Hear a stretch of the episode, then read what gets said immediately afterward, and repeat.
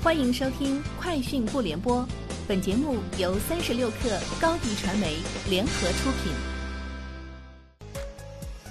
网罗新商业领域全天最热消息，欢迎收听《快讯不联播》。今天是二零二零年四月十六号。京东将在明天开启新款 iPhone SE 预售。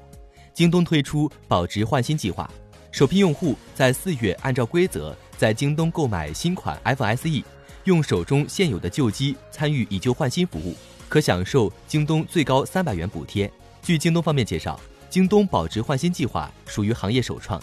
用户在京东平台抢购保值换新版本便可享受此服务。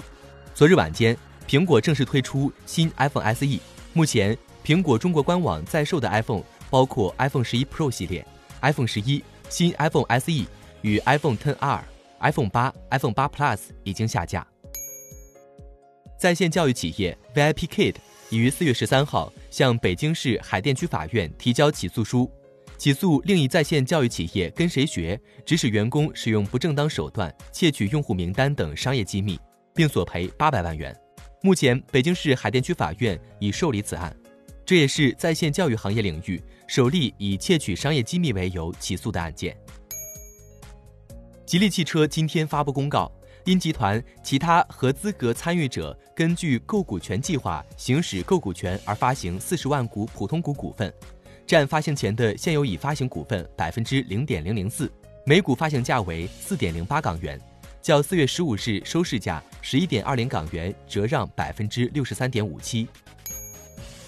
近日，货拉拉发布四月八号至十四号城市货运大数据报告，数据显示，武汉市解封一周后。已经恢复到了日常城市货运量水平的将近六成。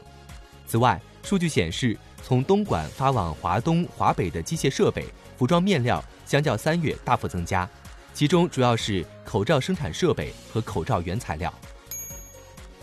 未领时代完成了数千万人民币的新一轮融资，本轮资方为宾富资本、东方宏泰资本、米哈游、中手游，老股东陈海资本跟投。卫领时代是一家专注于云游戏领域研发与技术服务的企业，成立于二零一九年。本轮融资结束后，卫领时代将进一步完善技术方案，推出云游戏产品，并且将在原生云游戏开发领域面向游戏厂商提供中间件、引擎适配等工具。据外媒报道，三星日前宣称已经创造了五 G 传输速率的新纪录，在实验室环境下。在两台设备之间实现了八点五 Gbps 的传输速率，它的两个客户端设备同时从单个三星五 G 毫米波接入单元分别接收四点三 Gbps 的峰值数据速度。GoPro 公司表示，为了应对 COVID 十九病毒疫情所带来的影响，公司将裁员二百余人。此外，GoPro 还将改变其销售策略，直接面向消费者进行营销。GoPro 还撤销了此前发布的2020财务指导。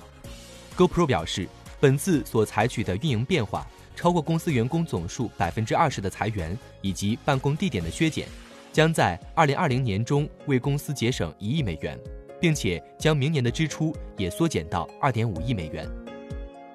以上就是今天节目的全部内容，明天见。